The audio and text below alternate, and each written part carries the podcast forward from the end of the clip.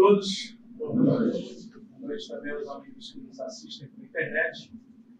Que o Mestre Jesus, a espiritualidade amiga, nos sustentem durante esse estudo, que é o final deles. Estejamos com as nossas disposições renovadas e com a certeza. Nós nunca estamos desamparados. Agora a voz chegou.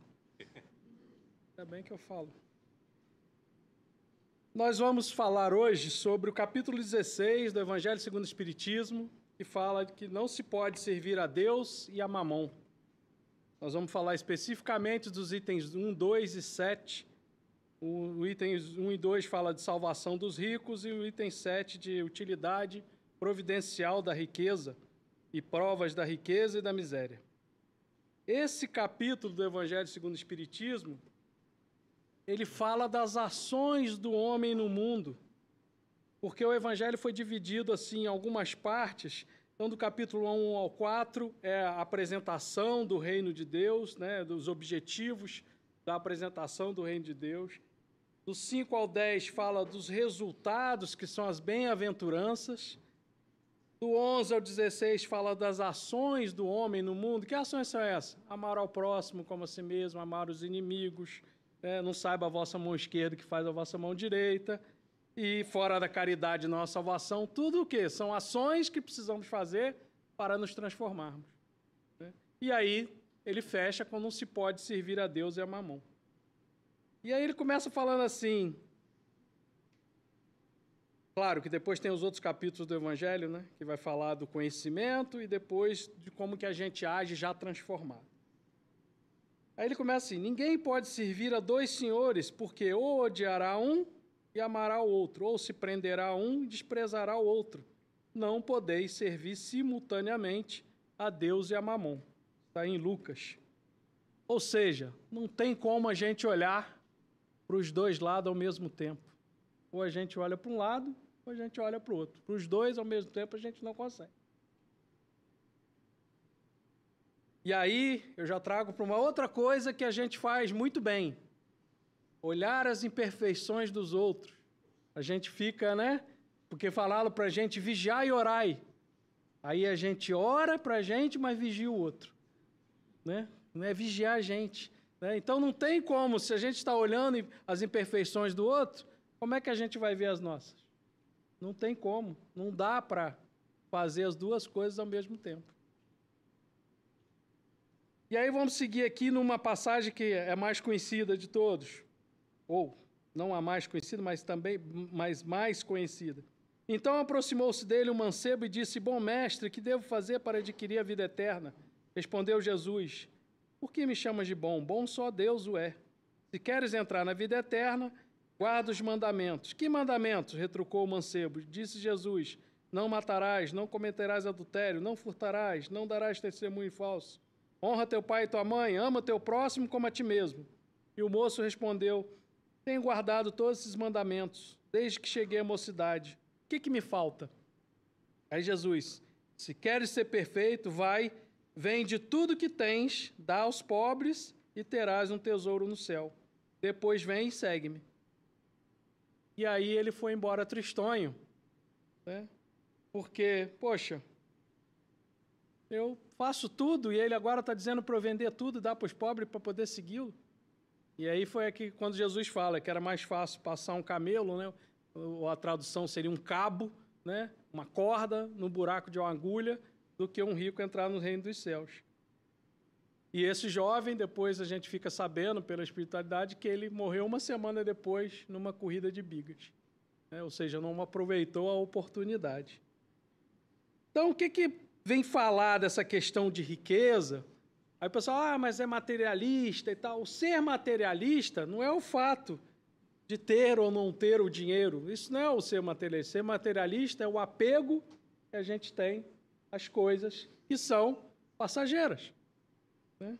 E isso impede que a gente veja outras coisas. Porque a gente fica tão focado nisso, a gente fica se sentindo incompleto, e a gente lembra de Jesus falando que a felicidade não é deste mundo, ou seja, não é o mundo que vai trazer felicidade para a gente. Não são as coisas do mundo que vão trazer felicidade para a gente. Mas o orgulho, a vaidade, egoísmo, né, que a gente foi acumulando ao longo das nossas diversas encarnações, impedem que a gente consiga ver as coisas tal como elas são.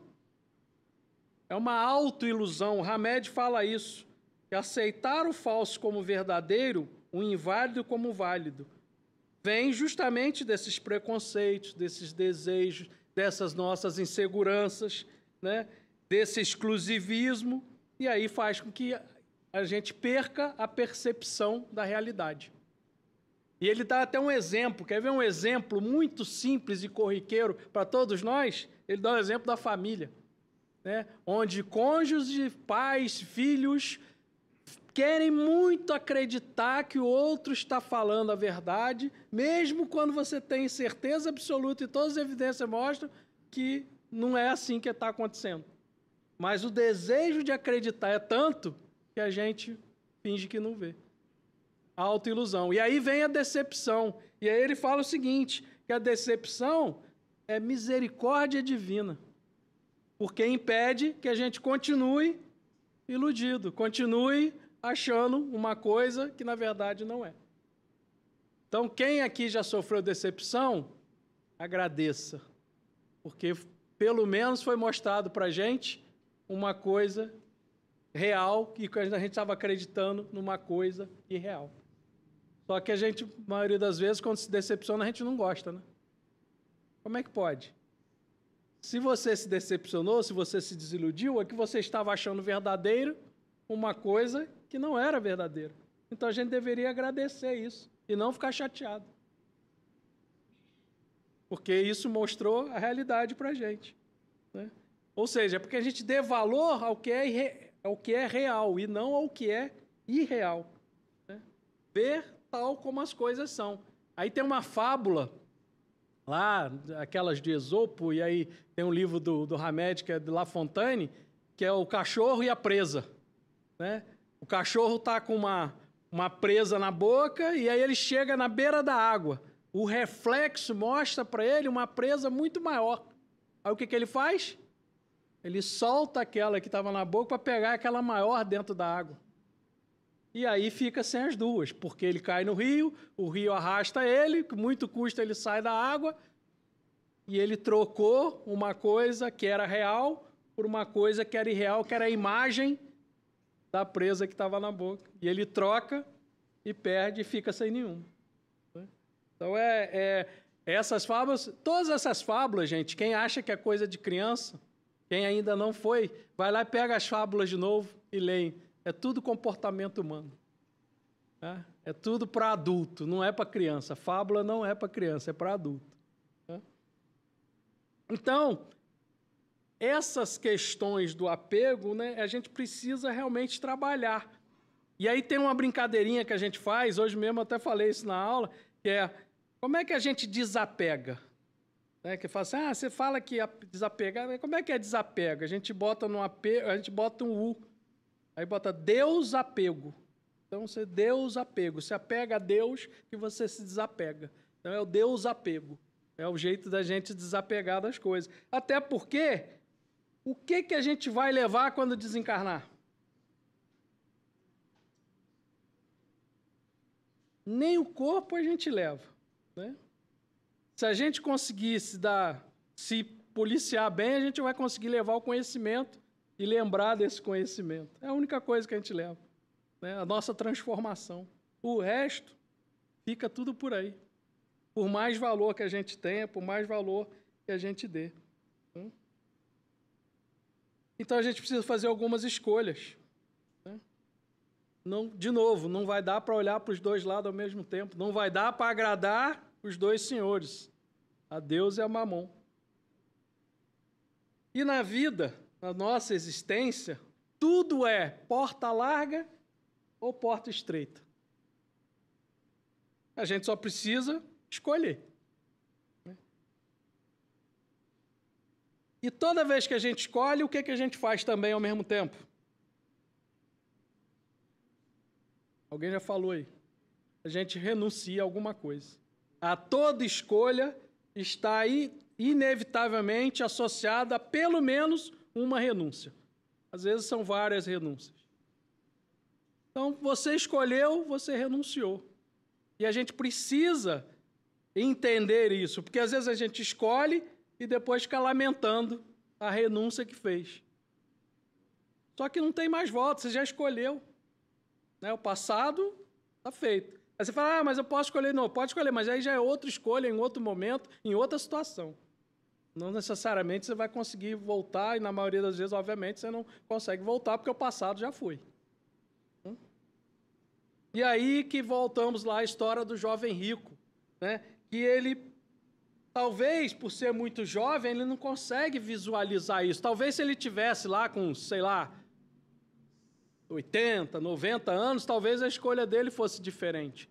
Mas ele estava ali na flor da idade, cheio de dinheiro, cheio de amigos, cheio de, de coisas a fazer, e Jesus vai lá e fala para ele: ó, vai lá, vende tudo e, e vem me seguir, dá para os outros e vem me seguir. O que Jesus está falando para ele não é que o único jeito dele se salvar, porque ele pergunta como é que era ter a vida eterna, o que Jesus está falando para ele não é que o único jeito de salvar é, é vendendo tudo e desfazendo, não é isso. É fazendo, mostrando para ele a questão que do apego. Ele não ficasse apegado às coisas. E o seu desejo de ter vida eterna não era tão forte a ponto dele fazer o sacrifício de abrir mão das coisas dele. E é isso que Jesus posiciona. Aliás, todas as passagens de Jesus são essas: é posicionando a pessoa para que ela refletisse e visse realmente como ela estava. Todos as, a gente vê todos os ensinamentos de Jesus é sempre né, chamando a reflexão.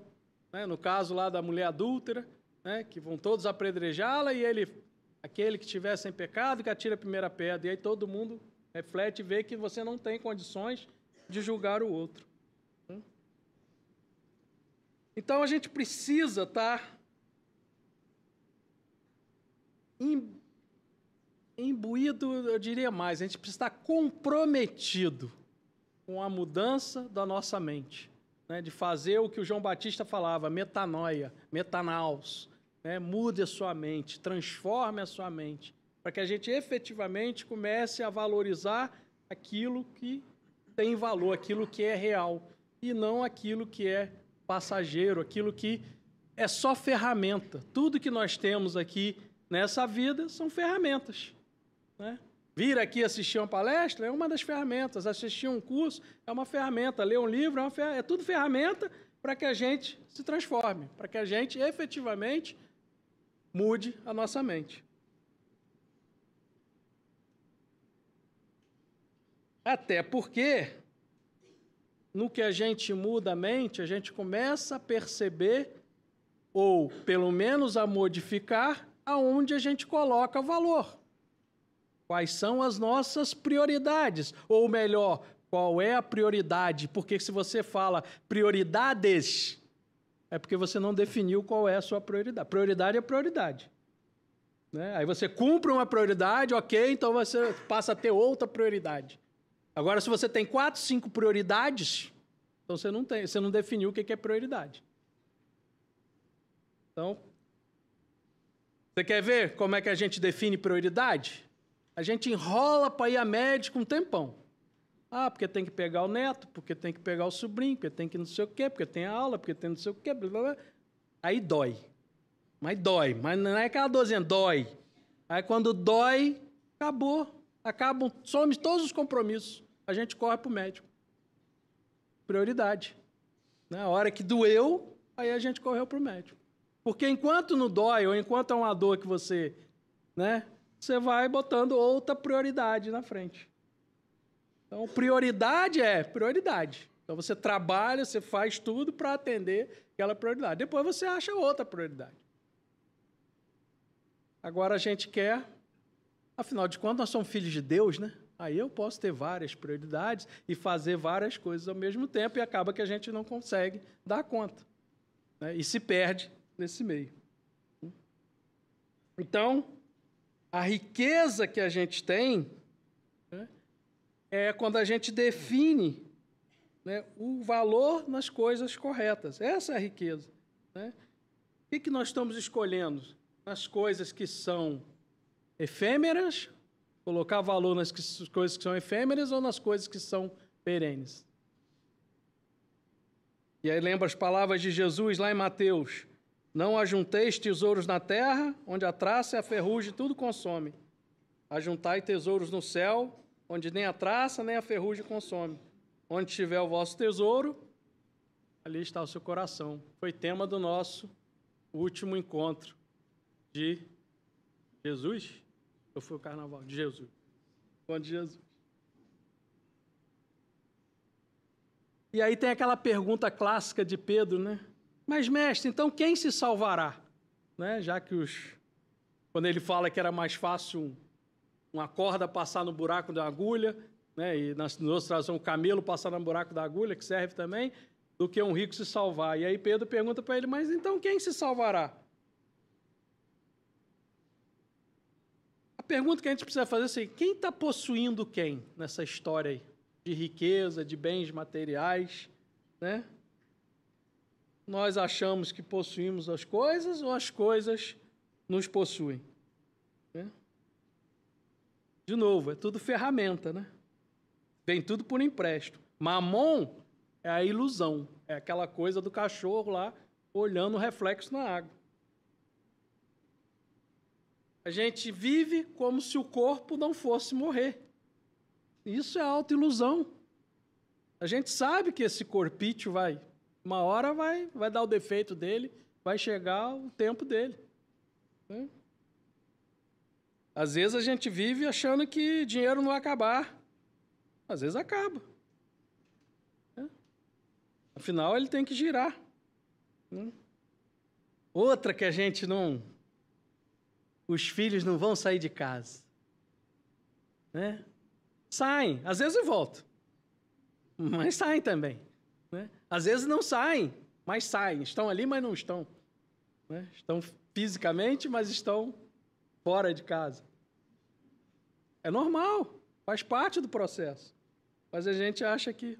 Né? Aí eu lembro aqui, eu botei aqui para lembrar da história do urso e a panela. Já ouviram?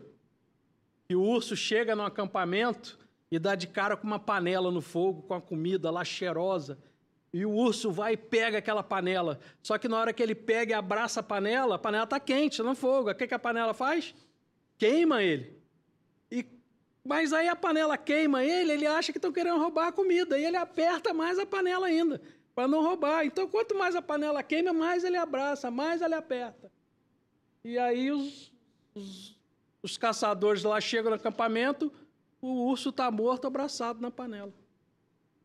Porque ela estava tão quente que foi queimando, queimando, queimando, e ele morre abraçado com a panela, mas não largou a panela. Com medo de perder a comida. E às vezes a gente é assim. A gente sai abraçando coisas que nos julgamos muito importantes, e a gente abraça e agarra com tanta força que aquilo é, é o importante para a nossa sobrevivência, né? a gente geme de dor, mas não larga. Igual o urso. Urra, está queimando, mas não, não larga, porque a gente acha que é essencial. E a gente termina derrotado por algo que a gente tanto protegeu e acreditando que estava defendendo. Isso no Evangelho, segundo o Espiritismo, tem uma parte lá, acho que é no capítulo 5, que fala tormentos voluntários. Né? São tormentos que nós trazemos, que nós escolhemos e abraçamos com todas as forças. E está machucando, mas a gente está ali. Não, isso aqui é meu, isso aqui eu não largo. Hum? Autoilusão.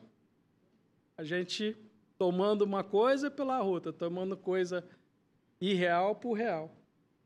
Hum? Até porque, agora voltando a falar da, da questão de riqueza, Deus não pode condenar a riqueza, porque se foi Ele que coloca à disposição, então não tem essa. Né? É a maneira com que você utiliza, por isso que Jesus fala lá para o jovem rico é, se dispor das coisas, ou seja, esse apego, essa maneira que você lida com isso que é complicador. Lá no Livro dos Espíritos, na questão 711, Kardec pergunta assim: os usos dos bens da terra é um direito de todos os homens? E aí os espíritos respondem: esse direito é consequência da necessidade de viver. Deus não imporia um dever sem dar ao homem o meio de cumpri-lo. Então nós temos que ter condições. Aí ele pergunta depois: por que finalidade Deus pôs atrativos no gozo dos bens materiais? Para estimular ao homem ao cumprimento de sua missão e para experimentá-lo por meio da tentação. Aí fala assim: mas qual é o objetivo dessa tentação? Desenvolver-lhe a razão, que deve preservá-lo dos excessos. Ou seja, estamos falando o quê? Ferramenta. Nós temos livre-arbítrio. Livre-arbítrio é o quê? Ferramenta. É a ferramenta para nós aprendermos a discernir coisas que devemos, que nos aproximam das leis de Deus e as coisas que nos afastam das leis de Deus. Essas são ferramentas. E a riqueza não poderia ser diferente uma delas. E aí o Kardec fala lá, lembra no Homem de Bem, lá as qualificações de um homem de bem, Kardec fala assim: o homem de bem usa mas não abusa dos bens que lhe são concedidos. E aí, concedidos aqui, é concedidos por empréstimo.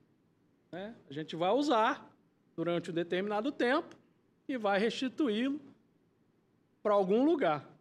E isso não importa para onde. O fato é que a gente usa e devolve. E aí, quando a gente começa a subordinar as nossas decisões, as nossas escolhas e, eventualmente, a nossa vida, né, colocando ela subordinada às necessidades materiais, né, a gente perde aquela percepção do entorno. Esse contato com o mundo material gera prazer e daí vem o apego. A gente acha que o apego vem antes do prazer, né? Não. Primeiro a gente sente prazer, por isso a gente se apega. Porque aquelas coisas que você não sente prazer, que você não gosta, você não se apega. Então, primeiro vem o prazer. Então, esse contato, a gente que é, é a mesma a mesma lógica que tem de todos os vícios que nós temos. Sejam eles os vícios em substância, seja vício no celular, todos esses vícios eles geram para a gente, primeiro, uma sensação de prazer, de. É, né, gera, as endorfinas são, são liberadas e a gente sente aquela sensação gostosa. É por isso que a gente vicia, por isso que a gente se apega. Quando a gente fala para os jovens, né, os adolescentes, que a gente vai falar da, da, quando tem lá o, o assunto de, de vícios, de drogas, é, se você chegar para um jovem, né, que é um adolescente, aí você fala para ele: não, não, não, não experimente droga porque droga é ruim. O que, que ele vai fazer? Ele vai experimentar. Porque o jovem, por default, ele vai fazer o contrário do que você está falando. Aí você está dizendo que é ruim, ele vai. Ah, não, deve ser bom. E na verdade o que a gente fala é que, que droga é bom. O que, que é ruim na droga? Os efeitos. Porque se droga fosse ruim, gente, ninguém viciava. Entendeu? Ela é boa, ela te dá uma sensação boa, ela te dá uma... Só que aí depois vem todas as consequências que vem atrás. É aí que é o problema. É isso com todos os vícios. A gente fala de droga porque eu dei o exemplo de falar para os jovens, mas todos os nossos vícios primeiro geram prazer, gera satisfação, gera uma coisa boa. Aí a gente se apega. E aí depois para largar é o complicador.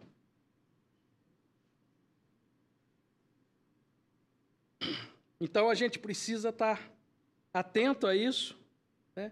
ver o que, que, que a vida está nos proporcionando, o que, que realmente está querendo nos educar, porque tudo são momentos de aprendizagem e a gente vai se educando com isso. Né? O que, que, que, que eu preciso mudar? Postura que eu tenho que adotar? Né? É, é legal ter dinheiro? É, mas se você souber usar. Né? Se não souber usar. Se a gente colocasse todos os bens materiais na nossa frente, né? Dos que a gente tem, aí perguntasse assim, quem está mandando em quem aqui? Né? E eu lembro disso sempre, sabe, já viram, ou já passaram por isso? Quando você tem um cachorro que é muito energético, né? E aí você sai para passear para ele, né? Quem está levando quem para passear? né? Porque o bicho está te arrastando, você vai atrás, então é a mesma coisa com os, com os bens materiais Quem está levando quem para passear nessa história?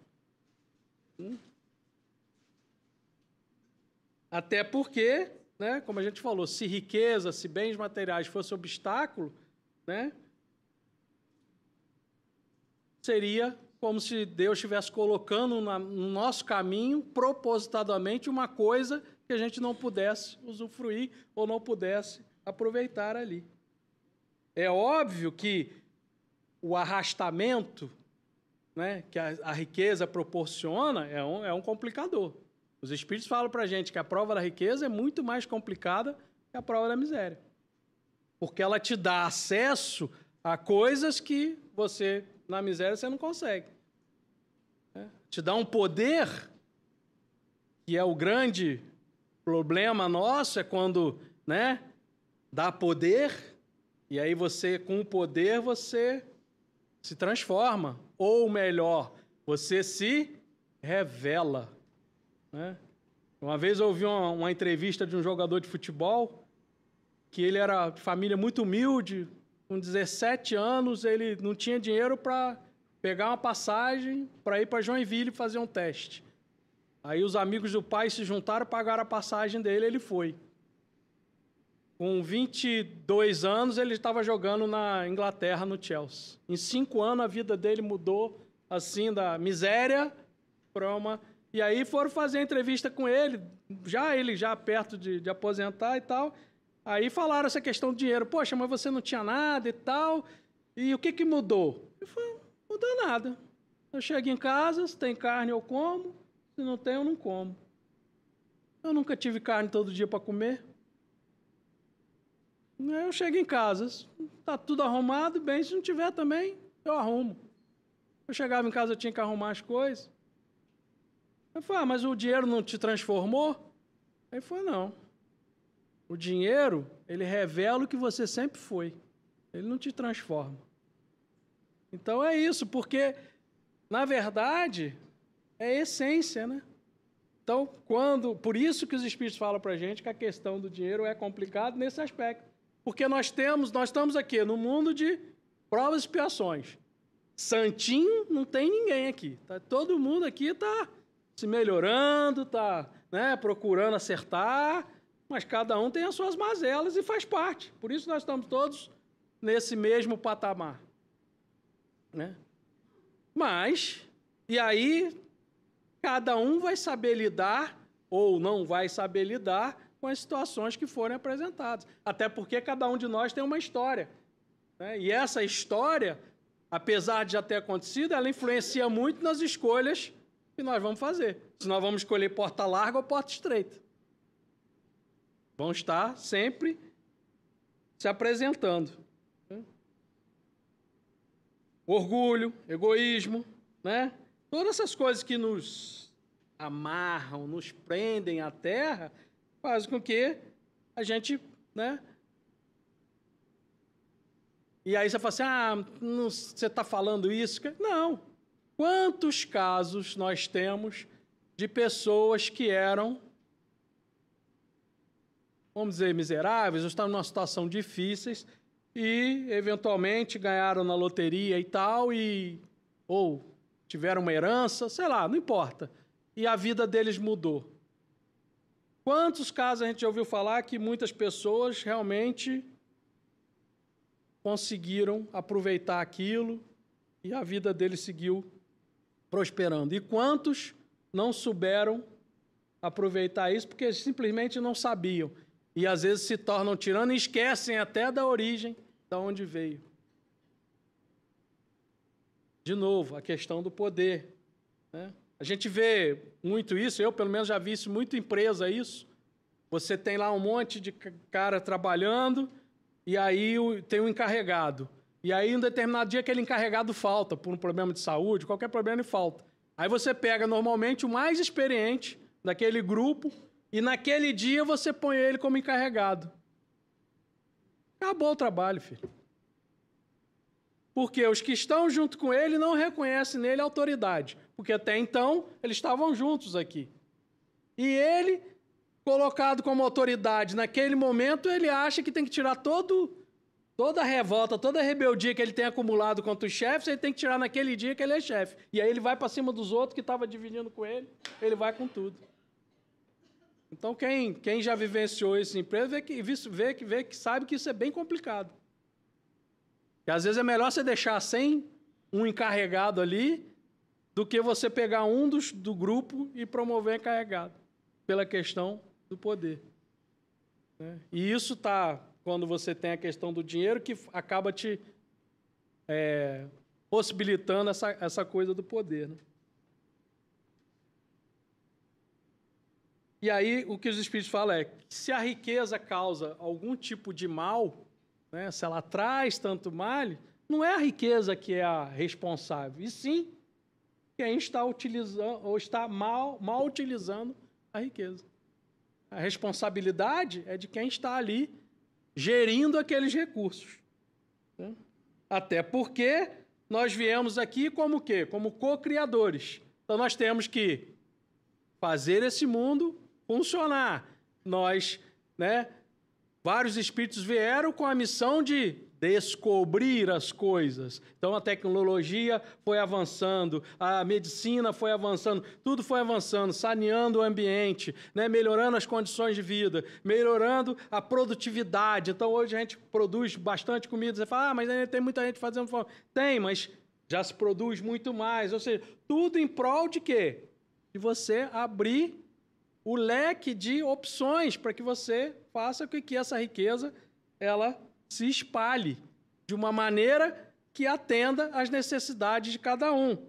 E aí a gente vai chegar numa questão que é delicada e que muita gente fala, mas os espíritos falam claramente por isso aqui para gente, que isso talvez como uma filosofia pode, possa parecer interessante, mas não no atual estágio que nós, continu, que nós nos encontramos. Então, desigualdade de riquezas é ainda necessário. Não tem como a gente ter igualdade de riqueza. Se você pegar os recursos materiais todos do mundo hoje e dividir igualmente pelos 8 bilhões que nós somos, não vai ter o necessário para todo mundo. E outra, as pessoas não conseguem. Então, se você pega né? Aquilo exemplo que eu dei, tem gente que ganha na loteria e continua falido. Por quê? Não sabe gerir o dinheiro, não sabe lidar com o dinheiro. E por que isso, gente? Ah, porque esse nasceu fadado a sofrer? Não. Nós não somos individualidades, nós não temos experiências anteriores. Então cada um vem evoluindo de uma forma. Então cada um está na posição que mais necessita para poder evoluir. Então não é solução para os problemas humanitários que nós temos na Terra, não é solução dividir a, a, a riqueza igual para todo mundo. Os Espíritos falam isso para a gente claramente. Fala aqui, ó, desigualdade das riquezas é um dos problemas que inutilmente se procurará resolver, desde que considere apenas a vida atual. A primeira questão que se apresenta é essa: por que não são igualmente ricos todos os homens? Não são por uma razão muito simples por não ser igualmente inteligentes, ativos, laboriosos para adquirir, nem sóbrios e previdentes para conservar.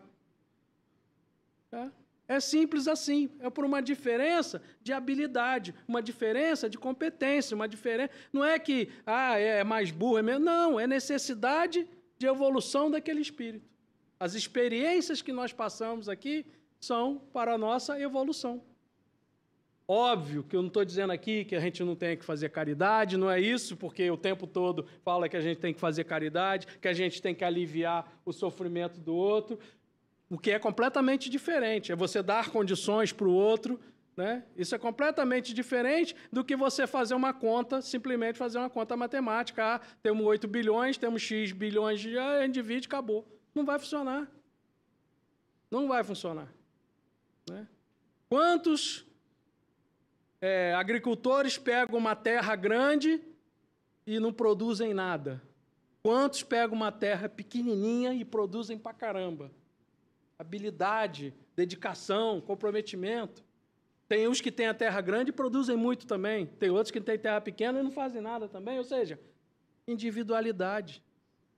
Nós somos assim, nós somos diferentes. Então não tem é, receita, não tem é, solução que vai servir para todo mundo. Existem soluções, sim, que servem para agrupamentos. existem soluções, sim. Uma solução que vale para todo mundo, caridade, essa vale para todo mundo. Amor, essa vale para todo mundo. Mas cada um vai achar a maneira de lidar com isso. Como eu faço caridade é completamente diferente de como o João vai fazer. Não quer dizer que ele está fazendo certo, eu estou fazendo errado, ou eu estou fazendo certo. Não, é diferente, porque nós somos diferentes. Não é, não é muito. É complicado efetivar, mas não é muito complicado a gente entender. Ou seja, é simples assim. Nós somos diferentes. As soluções são diferentes. As escolhas serão diferentes. Então, o desapego, né? A essa necessidade que a gente precisa ter de perceber isso. Aí tem uma história até engraçada que a, a deusa, deusa Nogueira, não sei se alguns talvez conheçam, ela contou uma vez uma palestra dela, eu guardei, ela falou que ela tinha um livro, uma edição do livro há dois mil anos, aquele livro lá do, do irmão, que ela adorava aquele livro, era uma edição antiga, antiga, uma das primeiras, e ela adorava, ela não emprestava para ninguém. E aí sempre que alguém falava dois mil anos, ela comprava um novo, dava o novo, mas ficava com dela. Até que alguém chegou para ela e falou: você faz palestra de desapego e tal, né? Poxa, e você não doa esse livro?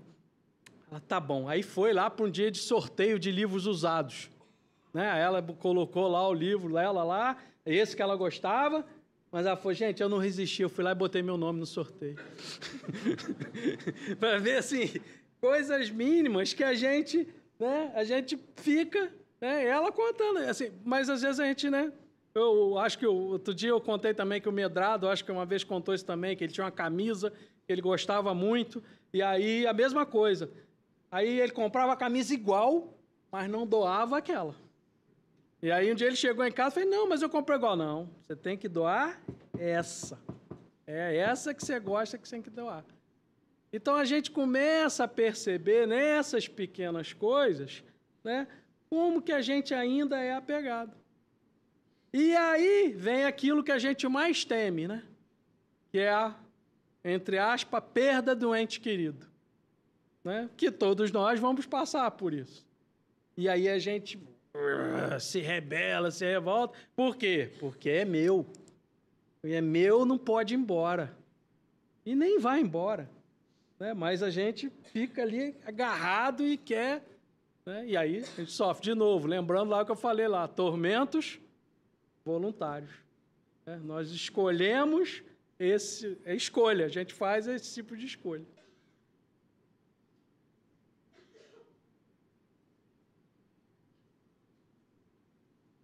E aí vem, depois que os Espíritos falam para a gente, a pergunta é, né? Que fizeste, econômico fiel, dos bens que eu te confiei, né? E aí, o que, que a gente fez dos bens que foram confiados, né? E a gente e a gente vê o, o lembra das palavras do Paulo, né? Todo bem que eu quero, eu ainda não faço, mas todo mal que eu não quero, eu ainda faço. Né? E, gente, tem uma coisa que talvez vocês não vão gostar do que vão ouvir, mas, ó. É o, que, o mal que a gente ainda faz, né? As coisas indevidas que eu falo, aquelas que nos afastam das leis de Deus, que a gente ainda faz, é porque a gente ainda gosta de fazer. Lembra da história do vício? A gente só se apega àquilo que nos dá prazer. Então, se a gente ainda faz, é que de alguma maneira meio doida, que a gente não sabe porquê, a gente tem algum tipo de prazer com essas coisas, ainda que seja momentâneo. É por isso que a gente continua fazendo. Porque a hora que a gente deixar de gostar disso, a gente não vai fazer mais.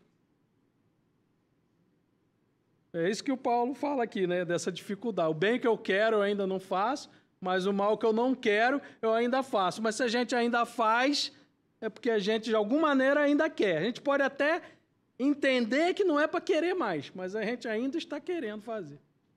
Hum? E a gente precisa trabalhar isso. Hum? Até porque os homens sábios, eles não fazem grandes coisas, os espíritos sábios. Eles tornam as pequenas coisas especiais. Né? Eles fazem com comprometimento, eles fazem com gratidão. Como é difícil para a gente ter gratidão. A gente está sempre reclamando ou pleiteando algo que a gente não tem, ou algo que a gente gostaria de ter, ou algo que a gente gostaria que acontecesse, ou algo que a gente gostaria que não acontecesse. Mas a gente esquece de perceber e de agradecer tudo aquilo que está acontecendo com a gente. De bom e do que a gente acha que é ruim. Porque o que a gente acha que é ruim, na verdade, é que está mostrando para a gente que alguma coisa a gente fez que não deveria ter feito daquela forma e aí o resultado não foi tão bom. É aprendizado. Então a gratidão vai fazer a gente ter esse sentimento de completude muito maior do que o que a gente tem hoje. Na hora que a gente trocar, né, em vez de ficar pleiteando, a gente ficar agradecendo pelo que tem. Ainda que, você, poxa, mas eu não tenho nada, vou agradecer, é melhor. A gente não viu aqui que a prova da riqueza é uma prova complicada? Se não tendo o que você não tem, você já faz o que você faz, imagine se tivesse, né, aquela coisa, né, que a gente vê nos vídeos aí, me dê, como é que é? Me dê paz, me dê sossego, se me der força, eu quebro tudo, não é assim? É, é mais ou menos isso. Se, você não tem o que não tem, e aí já está numa situação complicada, imagine se te der tudo na mão. Ave Maria, aí haja encarnação para consertar, né? E Deus é misericordioso por isso, porque Ele nos dá o tamanho que nós precisamos. A gente só precisa perceber isso aí. Hum. Deixa eu ver se tem mais uma coisa aqui. A irmã Maria Dolores fala assim, ó: Não me atenda às exigências comuns. Faz-me perceber o que eu alcançarei se eu fizer acima do meu dever. Né? Então, assim, está tudo na nossa mão. Da mesma forma que nós causamos tormentos voluntários, nós temos toda a possibilidade de causar benesses voluntárias para a gente. Porque todos nós somos filhos de Deus, Jesus mostrou isso para a gente, que nós somos filhos do Pai e que esse Pai não nos fez para sofrer. Né? Esse Pai nos fez para ser felizes.